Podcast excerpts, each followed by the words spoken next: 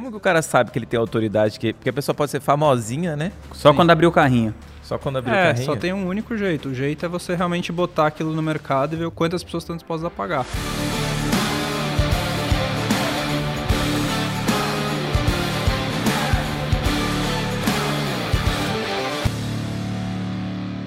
Estamos começando mais um podcast A Sociedade Digital. Eu sou Fred Petrucci, eu estou aqui com Rodrigo Vinhas e Lucas Puerto, sócios da E-Gratitude, agência de marketing digital. E nosso tema de hoje é autoridade na internet. E vocês são as melhores pessoas para a gente falar sobre isso. Construíram aí uma empresa com grandes autoridades do marketing digital, até fora do marketing digital, né? Então eu queria começar aqui. Lucas Puerto, você tem Gustavo Cerbasi, Jerônimo Temel, Lilian do inglês, a, as gêmeas do inglês e o próprio Vinhas aí como um expert aí de grande autoridade.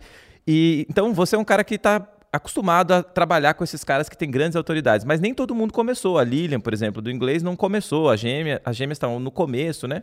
Me conta uma coisinha. O que, que você olha para esses experts que você tem, que você vê que são fatores que levaram eles a terem essa autoridade, ou como que você fez para construir a autoridade de quem não tinha, que é o que o pessoal quer saber aqui, todo mundo quer saber. Como ter o seu lugar no sol aí no marketing digital? Então, sobre essa questão da autoridade, o que a gente sempre busca é realmente entender se aquele especialista ele tem resultado com o método dele. Então, se eu vou pegar um professor de música, por exemplo, um, para ensinar aula de violão, eu vou realmente querer entender se o método dele já foi testado, já foi validado, já teve alunos. Então, por exemplo, quando a gente começou com a Lilian, ela tinha trabalhado já vários anos dando aula em escolas. Ela dava aula particular, deu aula pro Rodrigo. Pô, eu aprendi a falar inglês com a Lilian, então já era um ótimo indicativo. Se eu aprendi, provavelmente outra pessoa conseguiria. Então, realmente entender se o método funciona é super importante. E outro ponto também é se a pessoa realmente vive o que ela está pregando, né? Então, se a pessoa quer ensinar música e ela não sabe tocar direito, já é um indicativo de que aquela pessoa ela não está verdadeiramente lá com o skin in the game, né? Essa frase que tá tão famosa, né? Com a pele em risco nesse momento. Então, acho que esses são dois pontos que são super importantes para a gente entender. O Jerônimo já tinha resultado, o Gustavo também já tinha um resultado. Então, enfim, a gente leva isso em consideração, mas mesmo se a pessoa não tiver essa autoridade no, no, no online, a gente consegue trazer ela do offline, tentar validar isso de alguma maneira, como a gente validou com a Lili. A gente sabia que as gêmeas já tinham alunos, que as pessoas gostavam do curso delas, então isso tudo ajuda a gente a tomar uma decisão de trazer um novo especialista é, nesse sentido. Ô Lucas, mas e no nosso nicho de marketing digital? Isso é meio que um câncer. Um monte de gente que não faz o que está vendendo e mesmo assim essas pessoas conseguem vender. Por que, que você acha que isso acontece? Eu acho que o marketing digital, é, alguns nichos, eles acabam trazendo muito essa questão do dinheiro, de você ganhar grana e tal. Então, você tem outros nichos além do marketing digital que também tem isso, né? Day trade, etc que já tem várias pesquisas que mostram que 99% dos traders perdem, perdem dinheiro, né? Só que 1% vai ganhar. E se você fizer várias e várias vezes, você filmar todas, uma hora você vai ganhar, você pode falar, ó, oh, meu negócio deu certo, né? E o marketing digital permite isso também, né? Puta, você quer ganhar dinheiro em casa, trabalhando duas horas, fazendo um videozinho e tal. Então, assim, é muito. Acho que tem um, apelo muito forte, né? Então, por exemplo, aprender uma língua, aprender um instrumento musical, cozinhar, enfim, é, é muito menos chamativo. Agora, quando a gente está falando de dinheiro, quando está falando de ganhar grana, ter uma nova profissão e tal, acho que isso tem um apelo muito maior e acaba que mais gente é, vai se aproveitar disso de alguma maneira, dessa brecha, para vender coisa que ela não sabe fazer. E aí você tem. É, é aquela, saber separar o joio do trigo. É aquela história, né? Que dizem que quem mais ganhou dinheiro na corrida do ouro na, nos Estados Unidos foi, foram os vendedores de pá, e não as pessoas que realmente foram buscar o ouro, né? Então, enfim, se você, são, são pessoas que na verdade estão vendendo pá. A pessoa não sabe realmente ir lá buscar o ouro, ou não sabe fazer marketing digital do jeito que ela está vendendo, mas é, acaba pegando muito na ganância, né? Um dos sentimentos mais fortes do ser humano é a ganância. Aqui a gente só ensina o que a gente faz. Então quero deixar claro. Mas vamos lá, voltando, Lucas, você ainda não respondeu a pergunta do Fred, que é como conquistar o seu lugar ao sol se você for um iniciante? Ó, você pegou, vocês pegaram a Lilian, né? Uhum. Que começou, ela era uma professora, ela tinha representatividade Zero. no marketing digital? Zero, né? Zero. Ela nem tinha Instagram. Assim, é, profissional. Só Tanto... que ela tinha autoridade como, como professora, vocês conseguiram enxergar esse elemento da autoridade nela? Não, ela não, não tinha autoridade como professora. Pronto. Ela tinha autoridade, assim, no boca a boca. Então ela era uma profissional respeitada Mas sabe o que eu acredito? Eu acredito assim, ó, no, autoridade, se você consegue construir autoridade com uma pessoa, você consegue construir com 10, você consegue construir isso com 100. Ah, nesse sentido sim. Agora, quem não consegue construir autoridade com uma pessoa, não vai conseguir com 10 e nem com 100 e nem com mil. Então eu, eu acredito assim, às vezes a pessoa fica pensando, nossa, eu preciso construir uma autoridade, como se algo fosse mil, sei lá, 10 mil seguidores, 100 mil seguidores. Não, eu tenho que olhar para a minha audiência e entender, essa pessoa que chegou aqui hoje, eu consegui construir um, uma autoridade aqui é uma coisa meio é, etérea, né? Vamos falar assim, a autoridade é a, pessoa, a audiência olhar para mim e falar assim, esse cara entende Não, é uma assunto, coisa tangível. É, ele isso- consegue me entender, ele consegue me ajudar e eu consigo aprender com ele. Autoridade na prática ser um, um dos elementos é esse, né? A gente pode ter o outro, que é marca, branding, que é um Não, um mas esse, esse é o principal. Tem um livro do Gary Vee muito legal que se chama Thank You Economy, que em português é a, a economia da gratidão. Enfim, ele fala isso. O que aconteceu? A Lilian, ela me deu aula por vários anos. Então, ela foi sempre gerando um sentimento de reciprocidade comigo. Tipo, ela foi gerando valor pra mim, eu fui indicando outras pessoas pra ter aula com ela.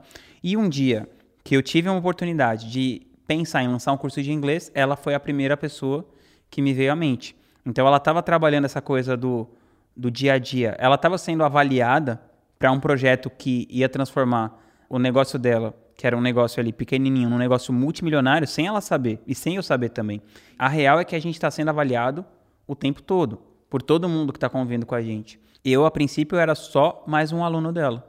Então, ela, só que ela não estava pensando assim, ela estava me tratando da melhor maneira possível, ela estava comprometida com o meu resultado, ela estava sendo profissional e ela estava demonstrando que ela tinha habilidades que eventualmente poderiam levar ela de sair daquele pequeno palco, entre aspas, que ela estava ali dando aula particular, para um grande palco para dar aula para 17 mil pessoas, que é o número de alunos que ela tem enquanto a gente está gravando esse vídeo. Mas eu vejo isso. Tem muita gente que quer ter autoridade com mil, dez mil, cem mil pessoas e não foca e não se preocupa em ter autoridade com uma. Aprender a construir autoridade. Uma vez que eu construo autoridade com uma pessoa que sentou ali na minha frente, eu consegui ajudar ela de uma maneira, que é o que você falou, né? Ela estava ajudando você como um aluno dela. Depois eu, é mais fácil eu pensar, tá bom, o que, que eu fiz de certo aqui? Como que eu posso fazer para replicar para 10, para 100, para mil pessoas? Como que você vê, então, uma pessoa que está começando, que são os, os passos aí mais simples para ela começar a construir uma autoridade? Então você falou dela ter resultado, ter um método que funciona. O que, que ela poderia fazer ali? Eu acho que o melhor método que existe para fazer isso é a pessoa produzir conteúdo. Então, através do conteúdo, essa autoridade ela é passada. A gente não fala isso de uma maneira é, constante. Ah, a Lilian Bittencourt do English Yourself deu aula de inglês 21, 21 anos, não sei o quê. A gente não fica falando isso todas as vezes. Ela passa essa autoridade no próprio conteúdo. Então, puta, hoje eu vou falar sobre o verbo to be, é o Jerônimo falando sobre desenvolvimento pessoal. Então, você consegue perceber que ele tem uma autoridade e a gente vai colocando algumas pitadas de, puta, o cara ganhou prêmio de não sei o quê. É, então, o Cerbasi, por exemplo, o Gustavo Cerbasi, ele ganhou prêmio de maior um dos maiores influenciadores de finanças. Então isso tudo vai trazendo autoridade. E ele, através do conteúdo, a gente vai sempre deixando esses easter eggs, né? Esses, essas pistas escondidas que o cara é uma referência, que a pessoa é uma referência. Então você consegue construir, mostrar para a pessoa. Então, sei lá, quero aprender sobre cozinha. Então eu vou ver que aquela pessoa já sabe mais do que eu, que ela se preparou, que ela fez cursos, que não sei o que, que ela tem, tem alunos, tem resultados. Então tudo isso vai, vai dando essa, vai trazendo essa autoridade de uma maneira que ela, que ela vai sendo percebida pela audiência como uma pessoa que já, já tá no próximo passo, ou tá 10 passos para frente. Então acho que o, o melhor maneira é você fazer isso através do conteúdo, né? O marketing de conteúdo, você vai colocando pitadas dessa autoridade que você tem, os resultados que você já teve, quantas pessoas você já transformou, quantos alunos você já tem, e tudo isso vai ajudando você a cada vez mais se portar como uma pessoa que tem autoridade.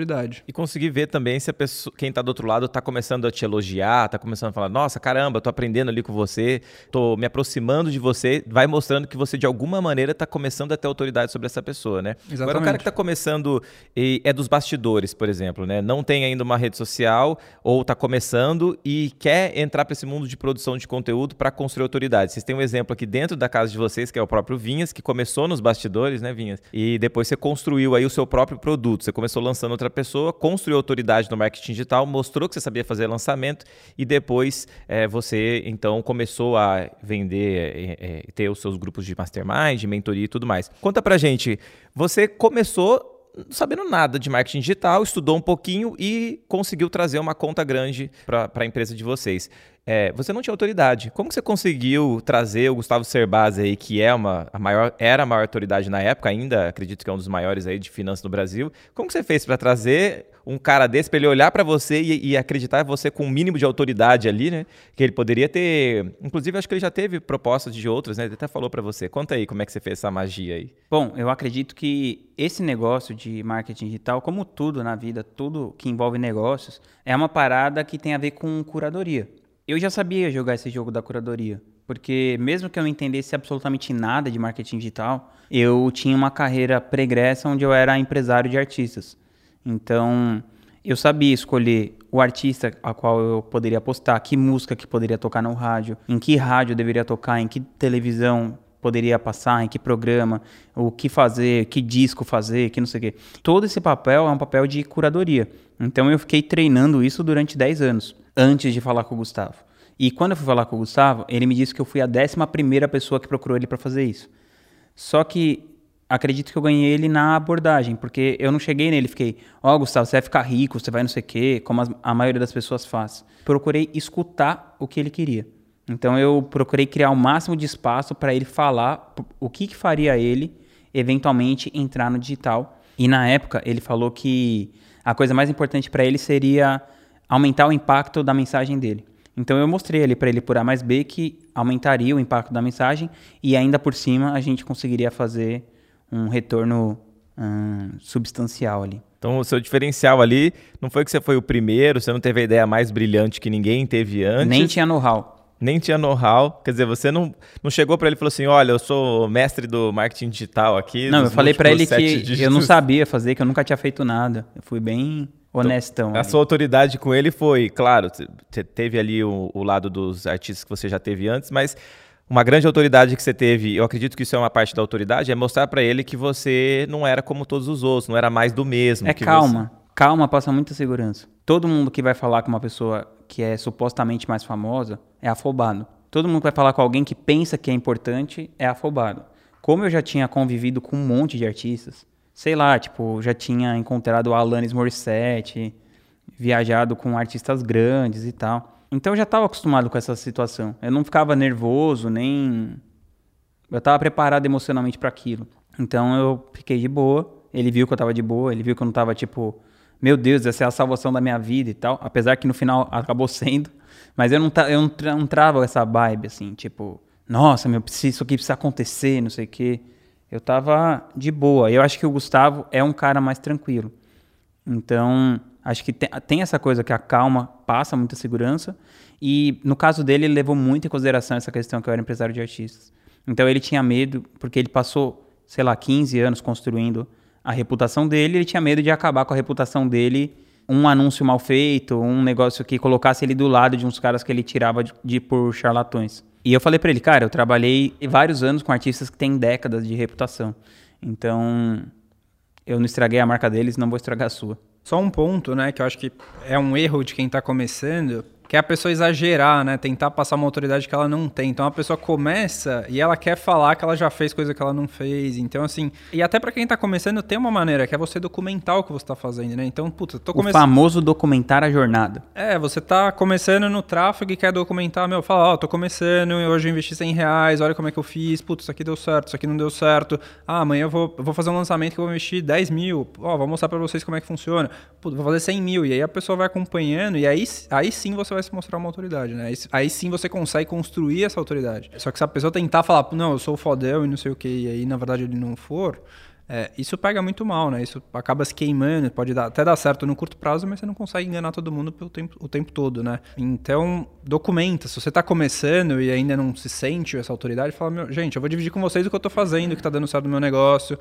é, como é que eu faço aqui a distribuição, como é que eu faço captação, como é que eu faço remarketing. E aí você vai construir, essa autoridade é construída ao longo do tempo. Você não precisa falar que é uma autoridade desde o início se você não for.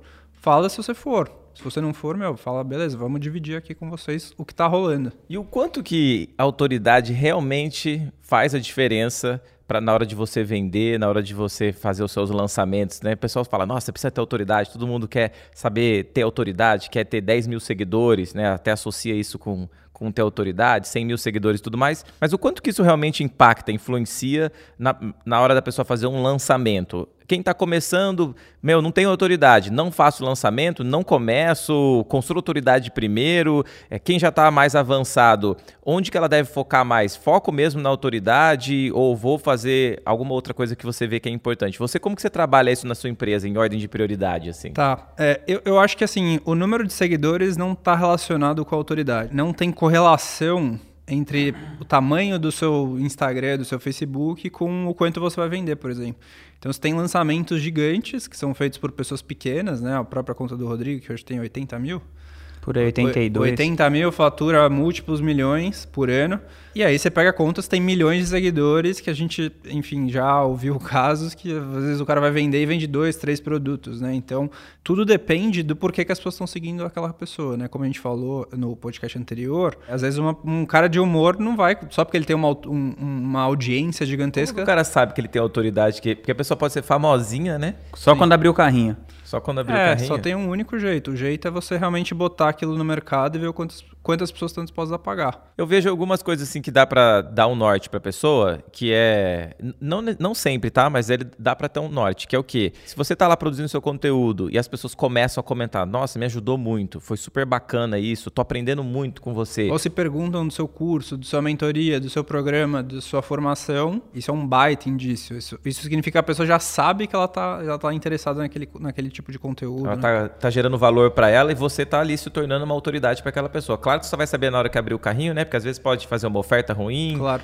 Enfim, tem outros elementos ali. Eu descobri que as pessoas queriam comprar alguma coisa de mim em 2018. Olha o que eu fazia em 2018. Eu postava só trechos dos livros que eu estava lendo com os, o, as marcações, com os grifos. E aí, de vez em quando, eu comentava, tá, alguma coisa e tudo mais. E eu comecei a falar no direct, falar assim no Stories, ó, oh, se você quiser fazer uma mentoria comigo, eu vou abrir um grupinho aqui, é, vai custar 8 mil reais na época. Eu vou abrir 10 vagas. Você, ou 8 vagas, 8 ou 10. Acho que eram 8 vagas, 8 a 8 mil. E, cara, acho que no primeiro mês eu fechei umas duas ou três turmas.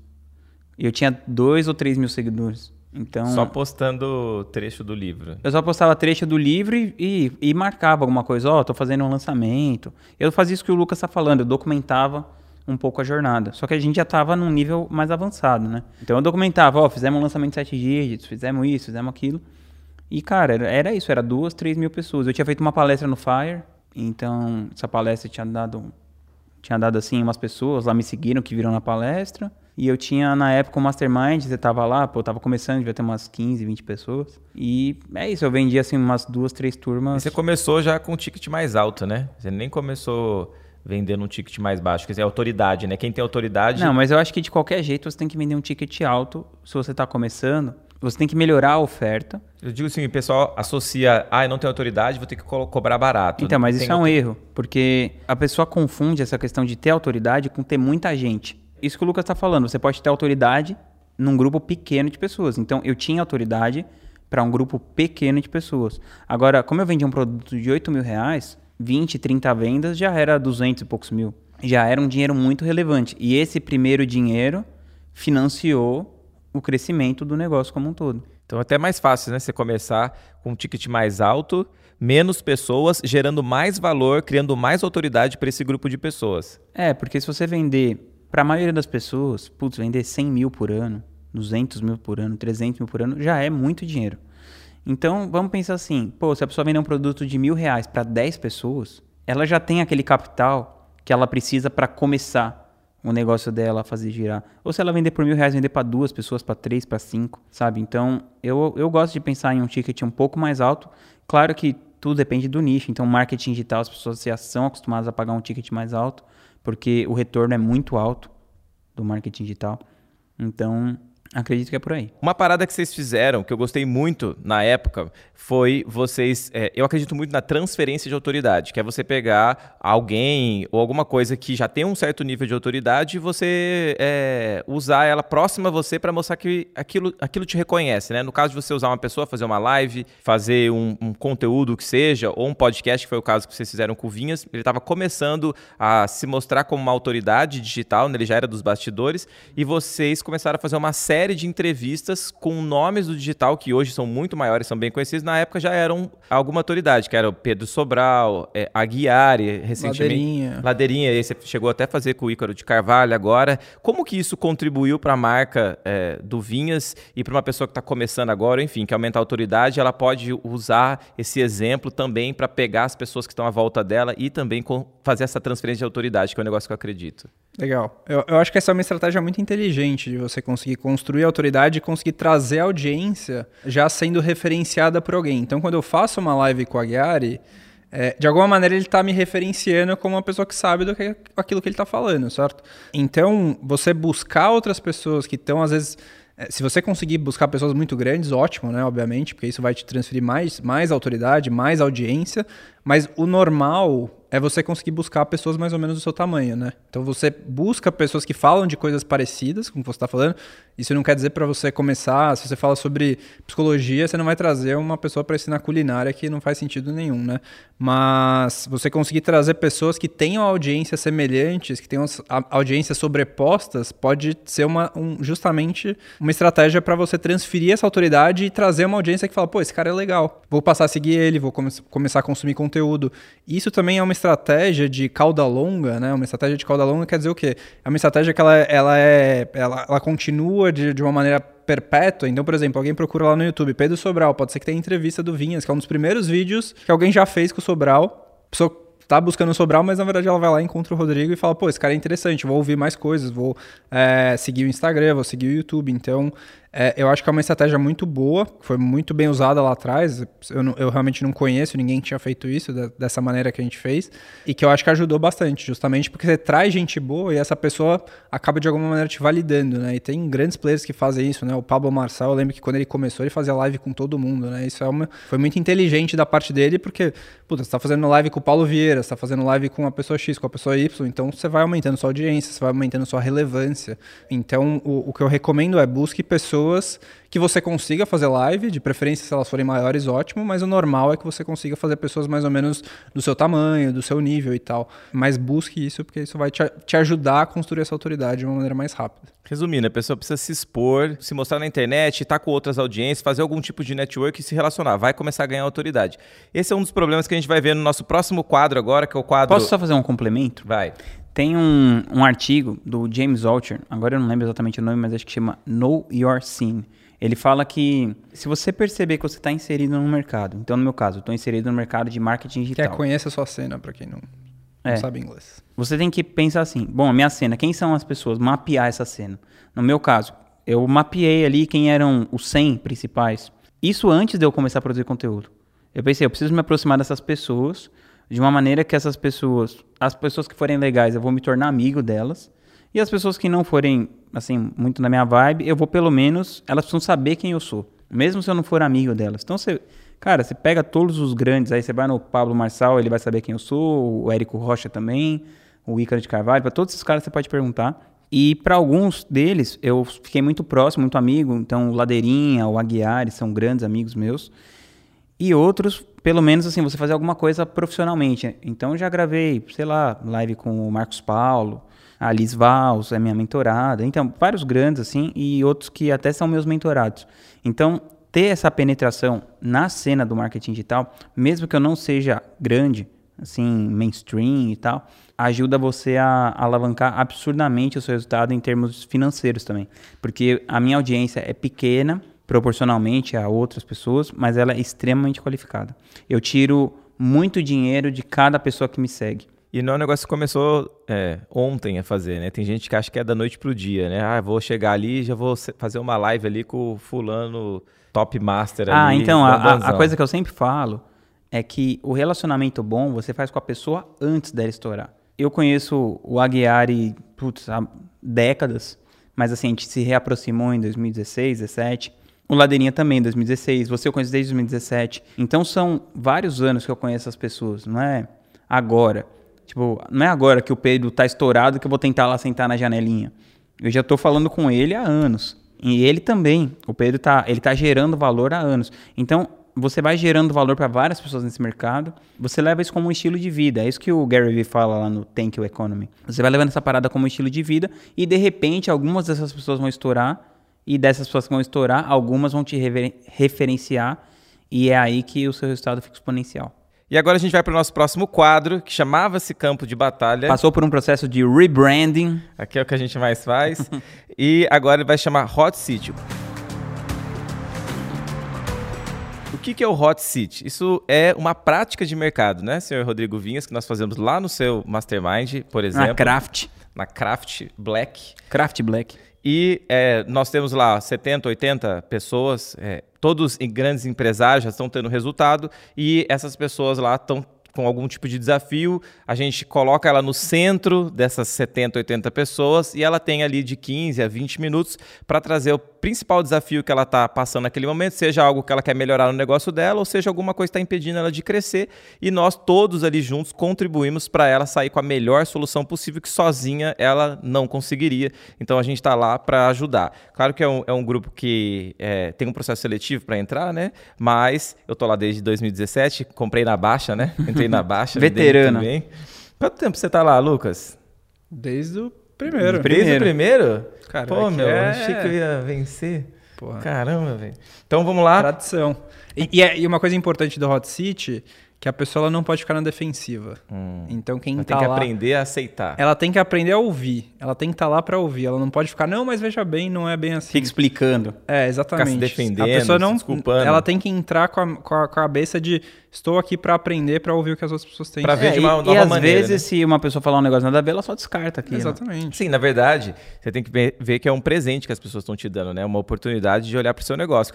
Todo mundo podia ficar quieto lá e você continuar com o seu problema. Então, é isso que a gente vai fazer com o nosso amigo aqui, Renan, do nicho de educação. Ele tem um curso de português e redação, só que ele está com um problema de autoridade. O que, que acontece? Ele fez o último lançamento dele, vendeu um ticket de 139 reais e só vendeu para sete pessoas de um total de 500 pessoas assistindo. Eu já fiz uma conta aqui antes da gente entrar. Ele fez 1,4% de conversão, que não é uma conversão Mas não ruim. é, não é leads, é é conversão de pessoas ao vivo. Não, ele fala que tinha uma lista de espera de 500 Ah, pessoas e só vendeu 7, tá? Então a gente não sabe os detalhes dos números aqui. Tá. Qual é o nosso objetivo, tá? O nosso objetivo é fazer como um Hot Seat, dar a nossa opinião, a nossa visão, é, a nossa experiência. Principalmente tem um detalhe do Hot Seat que é ideal que você fale da sua experiência própria, não ficar do achismo, né? Ah, eu acho, eu acho. Você ouve um monte de gente dando opinião e muitas vezes as pessoas que dão opinião na vida, hoje em dia, são as pessoas que não têm resultado, né? Você vai pedir uma opinião se você casa ou deixa de casar para um cara que tá divorciado ou nunca casou na vida. Então, não, ali você tá ouvindo opinião de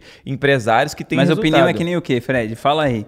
Não foge não, mano. Dá o papo. Não, não, não, esse horário não permite aqui. Vamos, vamos seguir aqui. Ah, mas esses caras são muito chapa branca, mano.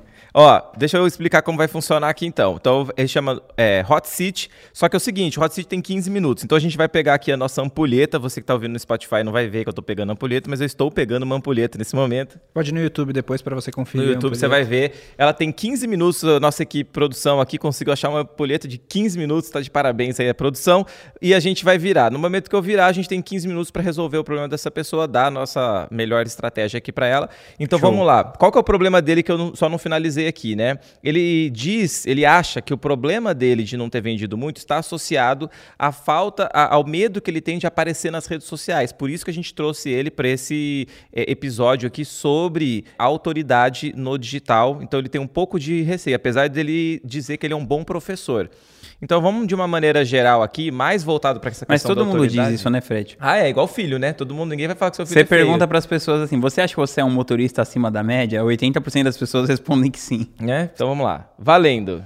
Vamos lá. É, eu acho que um ticket de. Quanto que era o ticket dele? Desculpa. 139. 139, ele conver- a conversão dele foi um e pouquinho, certo? Na lista que ele tinha. Isso. Eu acho que é uma conversão muito baixa para um ticket baixo desse, assim. Gente, 1,4%. 1,4%, a E gente para a quantidade de pessoas também, né? Que é um público pequeno, né? Para um público pequeno, exatamente. Porque eu sempre gosto de usar a metáfora da macieira, né? A macieira, quanto mais baixa tiver, quanto menos gente você for captar, quanto menos leads você for, é mais fácil, né? Porque você vai ter que só esticar a mão para pegar a maçã. Só que o que acontece? Quando você escala, você precisa ir no, no topo da árvore.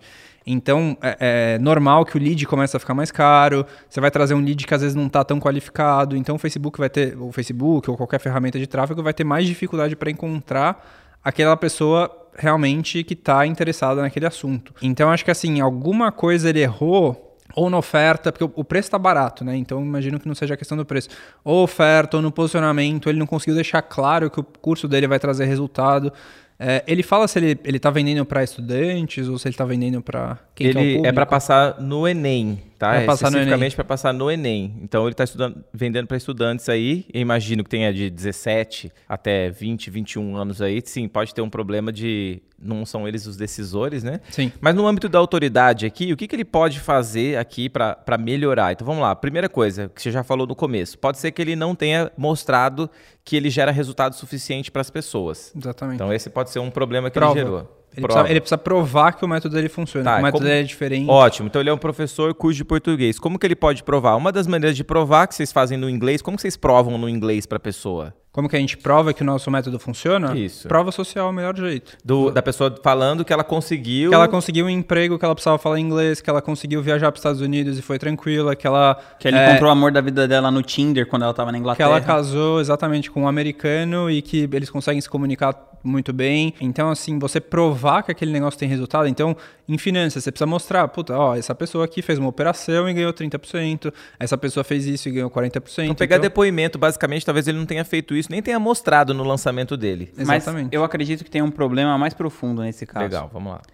Ah, você nunca pode fazer um negócio que, se der tudo certo, ainda assim é uma bosta. Então, olha, Profundo olha isso. o caso desse cara. Ele tinha 500 pessoas na lista, ele tem um produto de 139 reais. Vamos supor que explodiu, deu 15% de conversão. Ainda assim, ele vai ganhar 2 mil reais. Você não vai resolver a vida dele nem para ele dar o primeiro passo do que ele precisa fazer.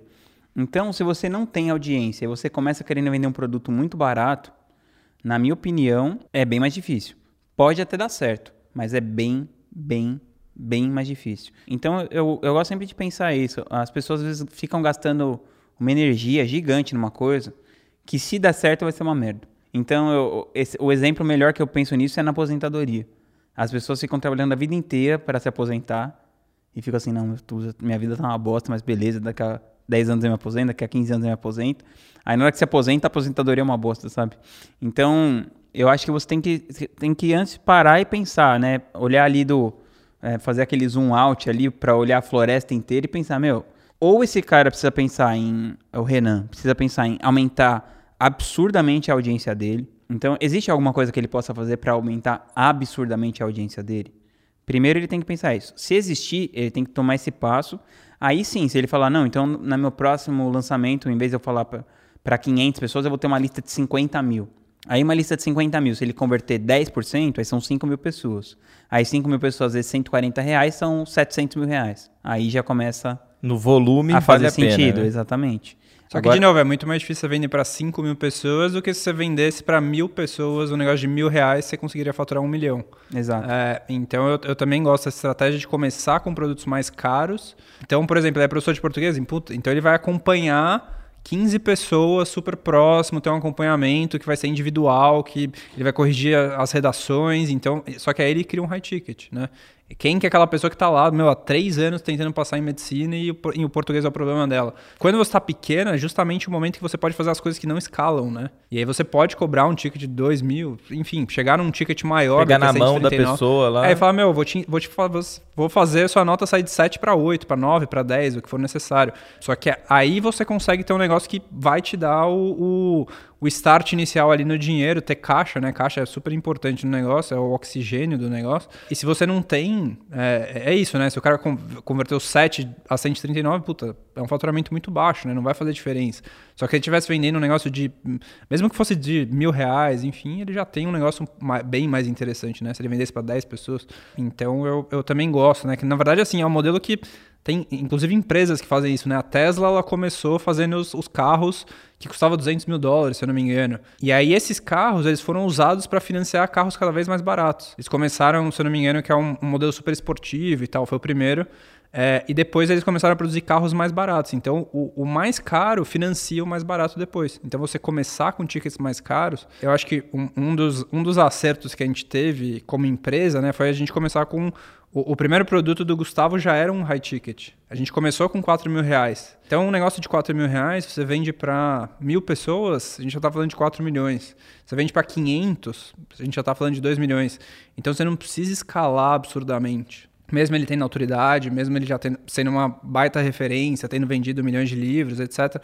Mas tudo isso facilita com que o negócio dê certo no início. Você diminui o seu risco é, do negócio não dar certo. Só que isso não é o medo da galera de tipo assim, cara, eu não tenho autoridade nenhuma, eu não sou ninguém ali para outra pessoa, então vou baixar o preço para ver se o pessoal compra. Mas isso nem sempre acontece. A pessoa acha que a, a, barreira do preço vai fazer com que as pessoas comprem ou deixem de comprar. Muito pelo contrário, né? Se você tiver um preço mais alto, você vai criar uma oferta melhor, vai construir a sua autoridade do mesmo jeito, né? Uma pessoa que não vende o de 139, ela não vai vender o de mil e, e o contrário também é verdade, porque ela tem que construir a autoridade do mesmo jeito, para vender o de 100 para vender o de mil. É, e se ela vendeu de mil e der resultado para essas 10, 15 pessoas, Aí a bola de neve começa a rodar, né? Daí ela pega ela e mostra. Provar. Ela mostra assim, ó, eu peguei esses caras aqui que não estavam passando no vestibular e eles, come... eles começaram a tirar notas 30% a mais de nota. Então, assim, você consegue mostrar esse resultado e aí a sua, sua, autoridade é construída, mesmo que você comece do zero, né? Mesmo que você não tenha essa autoridade. E no caso aqui dele especificamente, a gente tem um tempinho aqui na,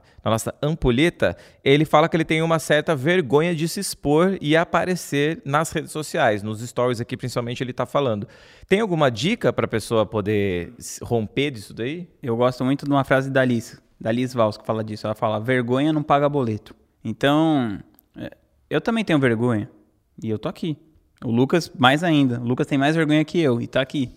Então, a coisa é o seguinte: você. Se você quer um resultado, você tem que pagar o preço daquele resultado. Ah, mas você pode fazer só escrevendo? Pode, se você for um exímio escritor. Uh, se você for um exímio copywriter, um exímio redator, você pode fazer só escrevendo, mas ainda assim é difícil competir com uma pessoa falando no vídeo. Cada vez mais a gente está puxando para o vídeo, né? Então, no caso dele aqui, eu acredito que é o seguinte: ninguém tá nem aí para os stories que você está fazendo. Amanhã ou depois, ou depois de depois, ninguém mais vai lembrar dos stories que você fez ontem. E, e o stories é até melhor, porque você só tem 24 horas para passar vergonha. Se naqueles 24 horas. Já passa no débito.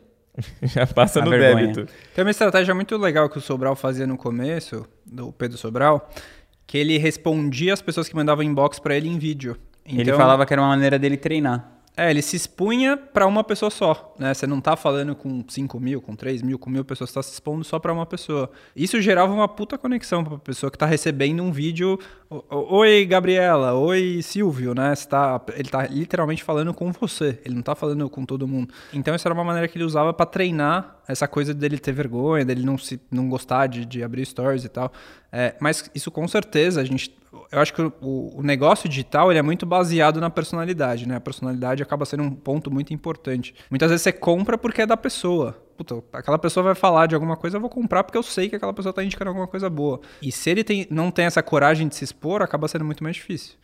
Eu acho que isso vai ajudar. Se ele, se ele tomar essa coragem de se expor, isso vai ajudar no negócio também.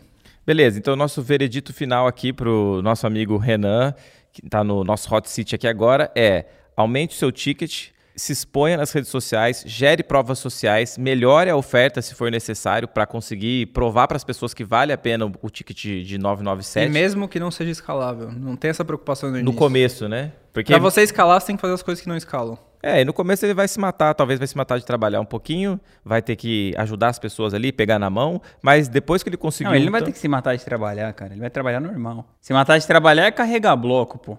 Então vai ser fácil. Né? Põe esse cara para carregar tijolo 10 horas um dia para você ver como ele rapidinho ele começa a aparecer nos stores. Ah, mas você sabe como que o Airbnb ficou popular nos Estados Unidos? Como Vocês foi? conhecem a história? Não.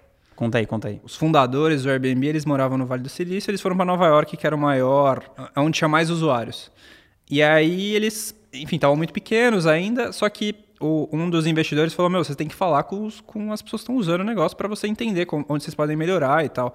E aí, os próprios fundadores do Airbnb eles iam na casa das pessoas para tirar foto, para perguntar como é que estava sendo a experiência. Então, várias coisas que eles colocaram na plataforma foi, veio justamente desse feedback que as pessoas davam. Puta, eu queria ter um, uma avaliação se esse cara é um bom é um bom hóspede, se ele puta deixa tudo arrumado, se ele quebra alguma coisa. Então, eles criaram aquele tem uma estrelinha, né? Você consegue avaliar o cara de, de 1 a 5 e tal.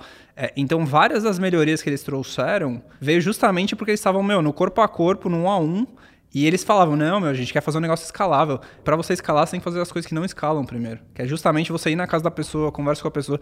Eles falaram que tinha um cliente, que era um desses uns super clientes, né? Que o cara, meu, tinha um livro, tipo um livro, e falou, meu, esse aqui é o que eu recomendo que vocês façam, né? O cara era super, já tinha usado várias vezes a plataforma, né? Então, lembra disso, para você escalar, tudo bem você fazer as coisas que não escalam, você ter mentorias, você fazer coisas individuais, justamente porque ali você vai conseguir melhorar seu produto, você vai saber se está tendo resultados, você vai saber se as pessoas efetivamente vão, é, vão ter valor no que você está vendendo. Então acho que isso é uma boa, uma boa recomendação. Foi o que aconteceu comigo.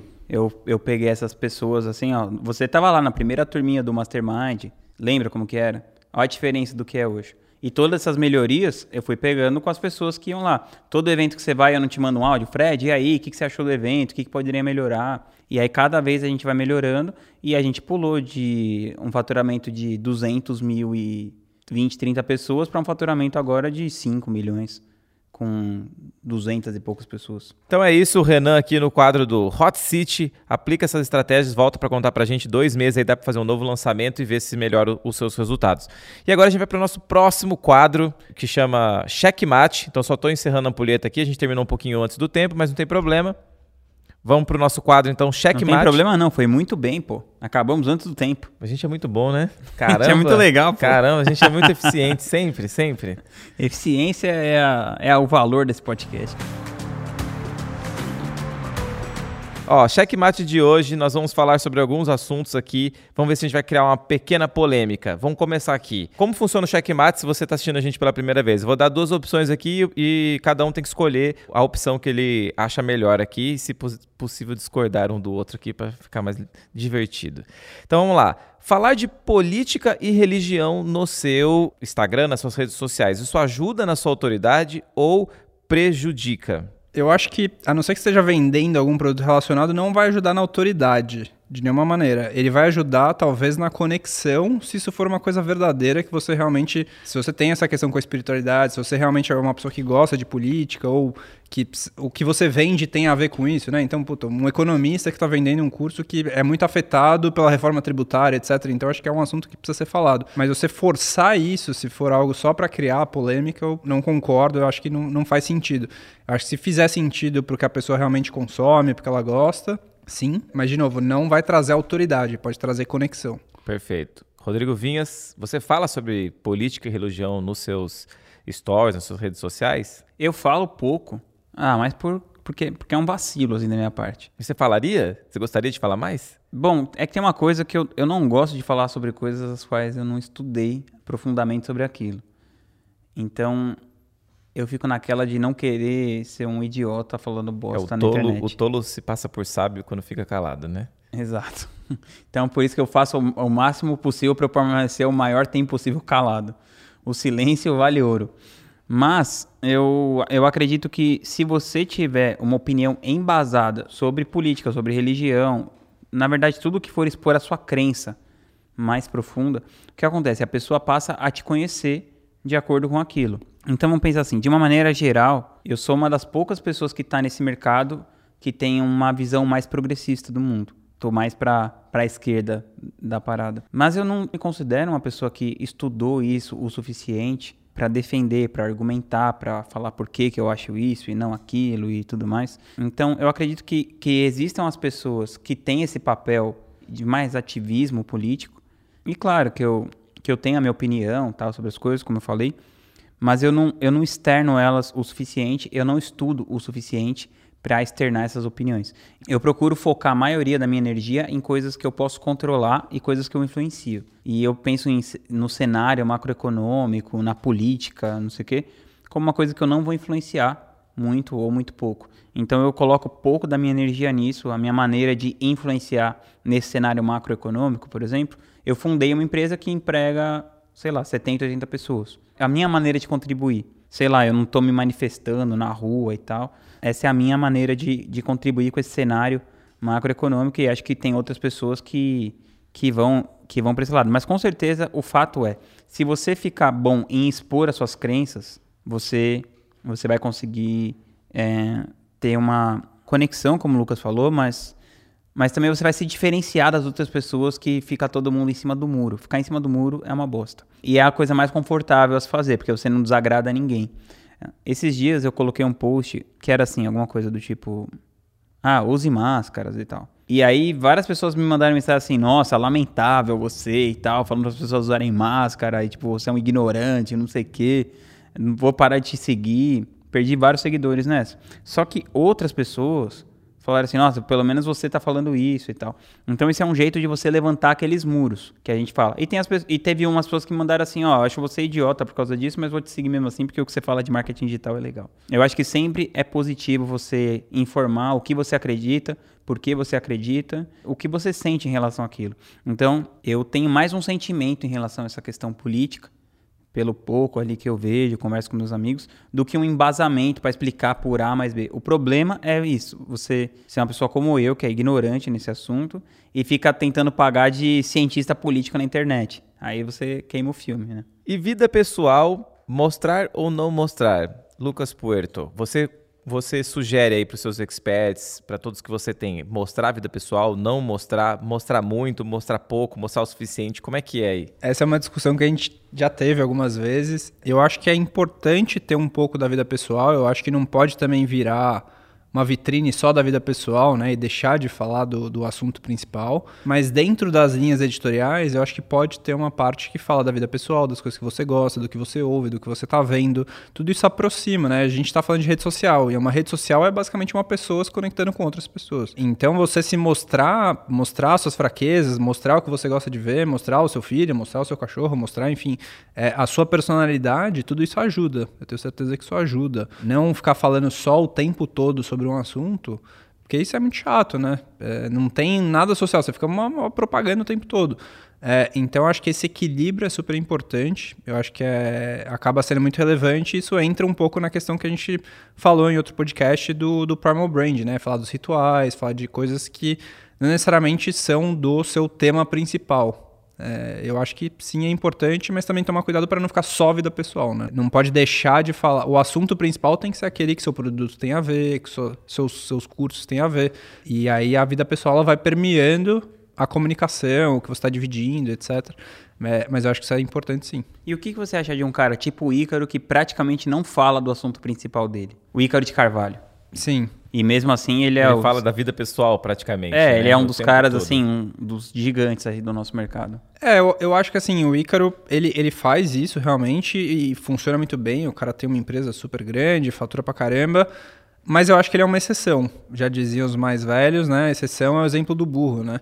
É, então você tem que tomar um pouco de cuidado, porque o cara realmente é muito bom, puta copywriter, ele tem claramente os muros dele, ele, ele Sabe se- contar histórias. né? ele tem um, o muro dele é muito grande. Ele, ele, ele fala assim: você vai precisar de 10 anos para ter resultado. Você vai precisar de 10 anos e as pessoas ficam dentro do muro dele. É, é muito doido, né? Você pensar que a gente tá nessa coisa de. Puta, caixa eletrônico, meu, você vai ganhar dinheiro rápido, em um ano você vai faturar pra caramba. E o cara tá falando, meu, você vai precisar de 10 anos. E as pessoas ainda ficam lá dentro, né? Então tem uma verdade muito grande. Eu acho que ele é uma exceção e eu não me, não me basearia no cara. É, eu acho ele excelente, enfim. Mas eu acho que ele é realmente uma pessoa muito fora da curva. E se alguém tentar copiar ele e não tiver essa mesma excelência, provavelmente ela vai bater com a cara na parede. É porque se você colocar uma foto sua com a sua esposa, ou enfim, com o seu marido, vai ter milhares de curtidas, todo mundo vai curtir. Aí você bota um vídeo super explicativo sobre aquilo que você está Claro. ensinando, É sempre ninguém pior. vai curtir. Aí a pessoa fala assim, bom, então o negócio Só agora postar a vida é minha só, família. vou botar Foi foto o do meu recorde, o cachorro, recorde da minha vida, o dia que eu postei a foto do meu casamento. lotado de curtida, comentário, parabéns. Inclusive a gente ficou sabendo pelo WhatsApp também. Obrigado por essa... por essa... Pelo Instagram, pô. Mas eu acho que não vale a pena se olhar para uma exceção para tentar. Eu acho que a pessoa precisa falar sobre o assunto dela e a vida pessoal ela tem que permear isso, mas não ser quase 100% que é como o Ícaro faz. É, o que eu vejo assim, é, o resumo assim seria, pô, você tem que mostrar um pouco da sua vida, a pessoa, é legal que ela saiba, às vezes, né, o nome do seu cachorro, onde que você mora ali, a cidade, alguma coisa, você faz academia, não faz, que é um pouco da sua vida pessoal, mas ela não é como se sabe tudo da sua vida, mas quando você vai vender seu produto, ela fala Fala, assim, Nossa, ah, não, nem não. sabia que esse cara É. vendia curso de, de... Ah, não, eu só tô aqui pra te assistir porque você é legal. Mas, cara, eu confesso que pra mim isso é um grande dilema. Tem Inclusive gente que é mais, tem gente que é mais é, fechada mesmo, não gosta de ficar se expondo, né? Sabe qual é o problema pra mim, essa coisa da, da vida pessoal? É uma coisa meio tóxica. Por quê?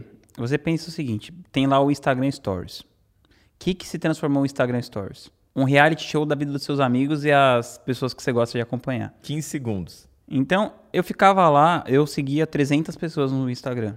Hoje, quando eu tô gravando esse vídeo, eu tô seguindo 5. Mas, cara, eu entrava no Instagram e ficava lá assim: o Ladeirinha foi na academia, o Ícaro foi treinar jiu-jitsu, o sei lá quem foi fazer. Um monte de coisa que não agregava absolutamente nada pra minha vida. E aí, assim, eu senti uma falsa conexão do tipo assim: não, tô acompanhando aqui a vida do Ladeirinha, né? O filho dele nasceu, ele tá fazendo academia, tá contando amigo, piada, né? pô. É, isso vai dando uma falsa sensação de proximidade com uma pessoa que você não tem proximidade nenhuma. Então, várias vezes você deixa de ligar pra pessoa porque você, pô, já vi que já vi que o filho dele nasceu, que ele treinou peito ontem, que ele não sei o quê. E eu fico pensando, pô, o que que isso vai agregar na vida das pessoas, né?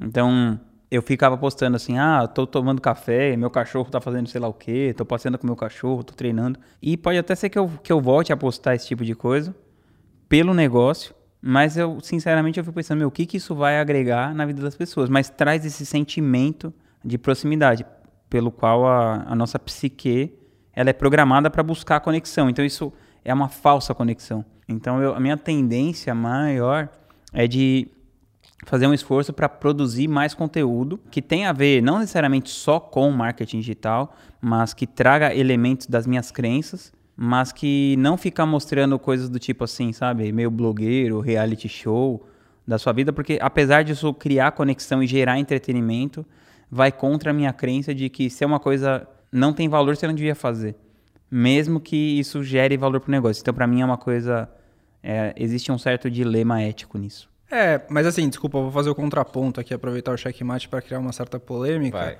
Polêmica no podcast. Porque, na verdade, assim, apesar de concordar que existe uma falsa sensação, né? Você tá espiando por uma janelinha muito pequena da vida da pessoa, e às vezes a pessoa só vai mostrar o lado bom, etc. Que, isso tudo que a gente já sabe. Mas que eu acho que cada vez mais as pessoas estão vendo que a vulnerabilidade é uma, até uma ferramenta importante, né? De proximidade. Mas eu acho que ainda assim você consegue influenciar as pessoas através disso. Então o cara que, puta, tá fazendo o negócio, vamos fazer musculação, e a pessoa começa a fazer. O Jerônimo fez, a, o Jerônimo Temel, que é um dos nossos especialistas, ele criou lá a campanha que é o Amanhã Eu Desisto. Então é uma crença dele, meu, amanhã, eh, você tá com preguiça de fazer? Fala assim, fala pro seu corpo, pro seu cérebro, amanhã eu desisto, hoje eu vou. E as pessoas começam a apostar, fazer, puta, eu ia, eu ia desistir, eu tava cansado, eu dormi pouco, e a pessoa vai lá e ela usa, ela, ela pega uma crença que foi passada por alguém e assume isso pra ela. Então acho que existe isso que você tá falando, mas existe o outro lado que é realmente você conseguir influenciar como um Não, isso, isso eu acho legal. Se você tá fazendo um movimento pra influenciar as pessoas a fazer alguma coisa, isso eu acho legal. O que eu quis dizer é do tipo, o Ladeirinha, por exemplo, não tá fazendo isso. Só mostra ele lá agachando, sei lá, né? Aí eu posso até pensar, pô, eu vou agachar também, já que o Ladeirinha tá agachando e tudo mais. No geral, vai, tirando essa coisa de. Quando você tá incentivando uma pessoa a fazer alguma coisa, que é legal, o que eu acho que, é, que não agrega é essa, essa coisa de. Eu, por exemplo, vai, se uma pessoa vai postar 10 vezes por dia, então a bolinha dela vai aparecer 10 vezes pra mim. E isso vai gerando uma compulsão de você querer ficar olhando aquilo toda hora. Então eu fico pensando, por exemplo, isso vai agregar mais valor pra minha vida? Isso vai Mas agregar não é o objetivo de quem produz o conteúdo que a outra pessoa fique viciada lá e assista todos os seus stories? Sim, claro. Por isso que eu falei que existe um dilema ético. É um dilema, né? É, porque ao mesmo tempo que é isso que faz a gente ganhar dinheiro, é uma coisa que se você olhar de maneira, um ponto de vista um pouco mais afastado, é uma coisa que faz mal pro mundo de uma maneira geral.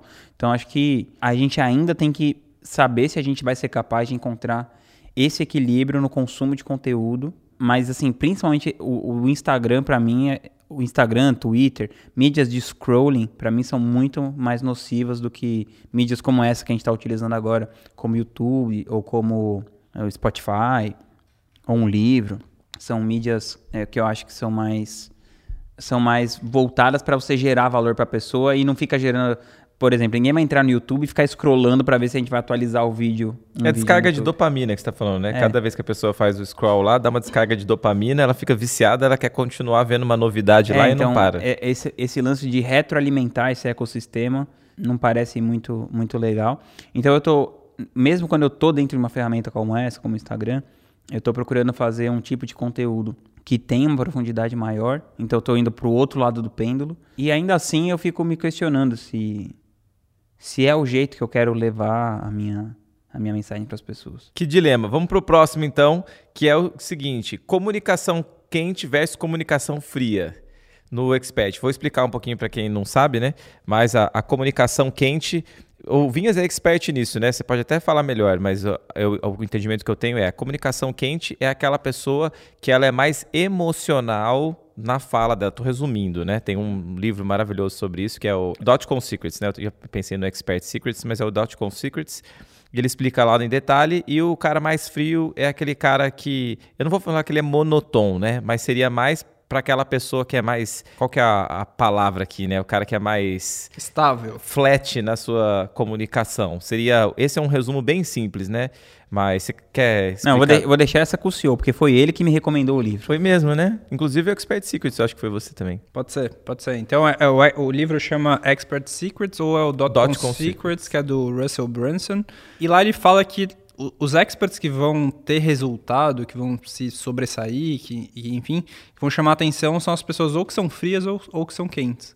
Que a pessoa que é morna, que ela dificilmente vai chamar atenção, justamente porque ela não vai querer polemizar, ela não vai querer levantar o muro, ela vai ficar, ela vai ficar totalmente em cima do muro, ela não vai falar de nada polêmico, ela não vai falar qual, na, quais são as crenças que ela realmente acredita. Então, assim, você precisa se posicionar e, obviamente, respeitando a sua característica, né? Se você for uma pessoa fria, se você tentar ser quente, isso vai ser, provavelmente vai ser muito desgastante, vai tomar muito tempo, etc. É, mas, assim, o, o, cara quente, né? Eu vou tentar pegar alguns exemplos do mercado digital. O Jerônimo é um cara quente, é um cara que, que fala, que grita, que bate no peito, que teve uma live outro dia que ele tava fazendo, ele rasgou a camisa, assim.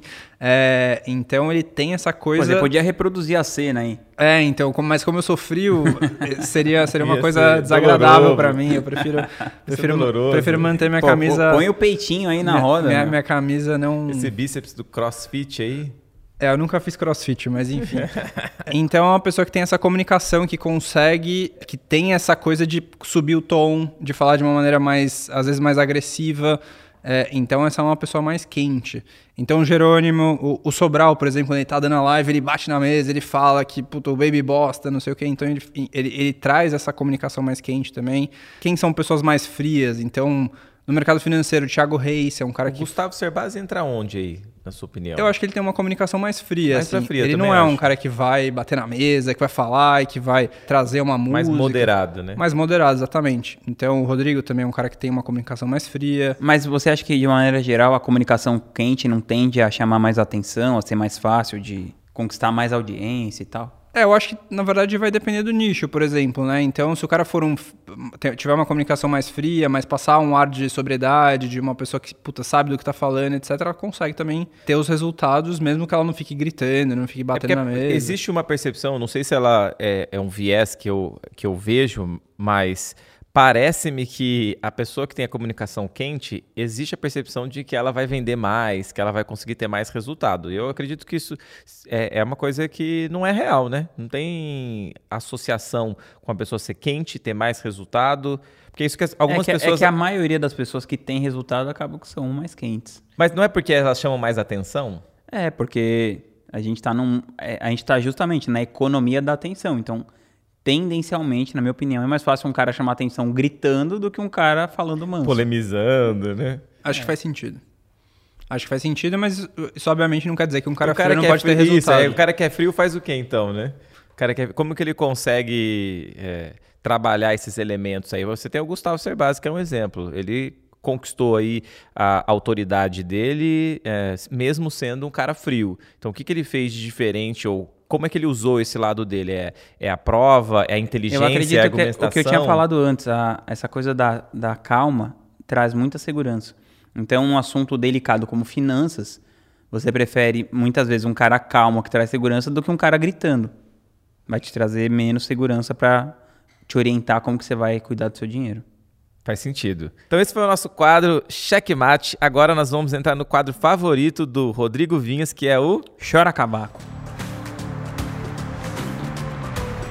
Chora Cavaco, ele funciona assim. É, a gente recebe perguntas da nossa audiência. Como é que você faz para mandar pergunta? Entra no Telegram, aqui nas redes sociais, ou no Spotify, ou no YouTube, onde você estiver assistindo, vai ter um link para o Telegram do podcast. Lá você pode mandar sua pergunta por texto ou por áudio, não um áudio muito longo. E a gente tem algumas perguntas aqui. Qual a ideia? Eu vou fazer a pergunta da audiência e a gente vai responder aqui com a opinião que vocês preferirem. Olha a pergunta muito boa aqui da audiência, que, que é? Precisa produzir em todas as plataformas? Como que tá essa brincadeira? Há um tempo atrás o Gary Vee entrou com com essa ideia de todas as plataformas, né? Chamava Ciclo Domination, eu tinha que ir lá dominar todas as plataformas e não sei o que lá. Isso aí no Brasil é verdade? Não é? Eu preciso dominar todas as plataformas? Não preciso. Senhor Lucas, qual é a estratégia que vocês estão usando aí na, na e-gratitude, é, seja para todos os especialistas? Como que você trabalha isso hoje? Tá, vamos lá. As duas estratégias elas podem dar certo, tanto você focar em uma única plataforma quanto você ter em várias. É, eu acho que a gente, a gente prefere focar em várias, tanto no YouTube, Facebook, Instagram, enfim, porque aí, por exemplo, um, um vídeo no Instagram ele, ele tem alcance geralmente que dura 8 horas. Então, depois de 8 horas, um vídeo, um post, ele não vai ter mais alcance. O Instagram vai parar de mostrar aquele post para as outras pessoas. O YouTube ele tem um outro, ele tem uma outra configuração que ele permite, se você está bem ranqueado, esse vídeo você continuar sendo buscado. Então você fez um vídeo lá, como começar no marketing digital. Então, as pessoas que buscarem lá, se você estiver bem ranqueado, tiver com bom SEO, é, você pode aparecer em primeiro e continuar tendo todo dia 100, 200, 300, mil, 10 mil views. Então, são estratégias, são estratégias diferentes que funcionam de maneiras diferentes. É, então, por isso a gente prefere estar em todas as plataformas, a gente tem uma equipe grande e tal, até para se proteger. Então, se sua conta for banida do Instagram e você só estiver no Instagram, o seu negócio basicamente morre, né? Se você tem outras redes, se você tem é, backups, né? Você tem o YouTube, você tem o Facebook, você tem o Instagram, você acaba, você tem lista de e-mail, então você acaba de alguma maneira deixando o seu negócio menos frágil. Então, esse é o modelo que eu prefiro. É, mas, de novo, tem exemplos que fazem numa única rede primeiro, faz aquela rede ser muito forte, depois você começa a ir para as outras redes já com uma audiência, já com maior autoridade. Porque, obviamente, quando você foca em uma rede só, você consegue ter mais resultado daquela rede do que se você dividisse sua energia em várias redes. Então, eu, eu pessoalmente prefiro começar já com várias redes, justamente para você ter essa proteção, para você já usar essas estratégias diferentes. Mas é, entendo que os dois métodos. E dá para otimizar é, o, o, conteúdo, mesmo que você produz para o YouTube, dá para você adaptar e usar ele para o Instagram, ou no Instagram levar para o YouTube, enfim, depois mandar para uma outra plataforma, ou precisa fazer tudo separado? Porque às vezes quem tá, não tem uma equipe muito grande, como que ele faz para estar tá em várias plataformas, né? Instagram, Facebook, YouTube. Como que ela pode é, fazer eu isso? acho que ela tem que, de alguma maneira, entender como funciona aquela, aquela, aquela plataforma. Então, por exemplo, você pode pegar um vídeo mais longo no YouTube e aí usar no Reels 15 ou 30 segundos dele para distribuir no seu Instagram. Então essa é uma maneira de você chamar essa pessoa para ir ver seu vídeo mais completo, para ouvir seu podcast mais completo. Se você subir um vídeo no Instagram de uma hora, me... de uma hora, por exemplo, é muito difícil que a pessoa consuma, né? Ele mostra até a retenção, e a retenção cai muito, né? O Instagram não é uma rede feita para ter um consumo tão longo de conteúdo. Então, assim, entender se, como que isso funciona. Se você sobe, por exemplo, nos stories do Instagram um vídeo longo e, e separa lá em 50 bolinhas, é muito difícil a retenção se manter. Então, acho que parte do pressuposto você entender um pouco como funciona, mas você consegue reaproveitar entendendo um pouco como funciona, como eu falei traz do podcast, cria um Reels, traz um, uma, um, um, pedaço de um minuto. Aí você consegue reaproveitar nas redes diferentes, sem ter que criar conteúdo específico para cada uma das redes. Acho que essa é uma maneira inteligente e mais eficiente de você usar redes diferentes. Você quer fazer algum comentário, senhor Vinhas? Não, a definição do Lucas foi perfeita. Então, esse é o nosso Chora Cavaco de hoje, respondendo a dúvida da nossa audiência. Chegamos ao final do nosso episódio do podcast A Sociedade Digital. Eu sou Fred Petrucci, meu arroba é Fred Petrucci, pode escrever de qualquer jeito que você vai achar lá. E o meu é arroba Rodrigo Vinhas e do Lucas é arroba Lucas Puerto Faria. Para assistir os próximos podcasts, você começa a nos seguir aqui no Spotify ou no YouTube e nos vemos no próximo A Sociedade Digital. Tamo junto. Valeu.